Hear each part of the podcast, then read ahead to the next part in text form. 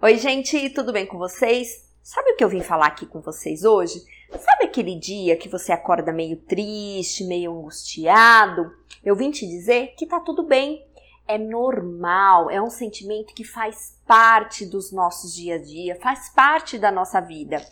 O que acontece, o que não pode, é você ter uma tristeza que ela dure por um tempo maior acordar triste hoje, porque você recebeu uma notícia ruim, porque te aconteceu algo que você não concorda, porque aconteceu algo no teu dia que te deixou chateado, uma briga, um, um pensamento disfuncional, tudo bem.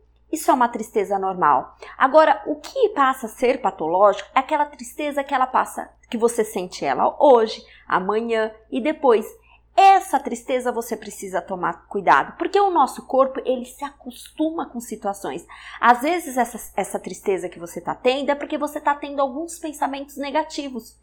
E aí, quando vierem esses pensamentos negativos, tenta fazer o exercício da troca. Sempre joga algo positivo. Se você jogar algo positivo e mesmo assim essa tristeza perdurar, preste atenção. Procure a ajuda do profissional, porque pode ser uma tristeza já patológica, você pode estar caminhando para uma depressão.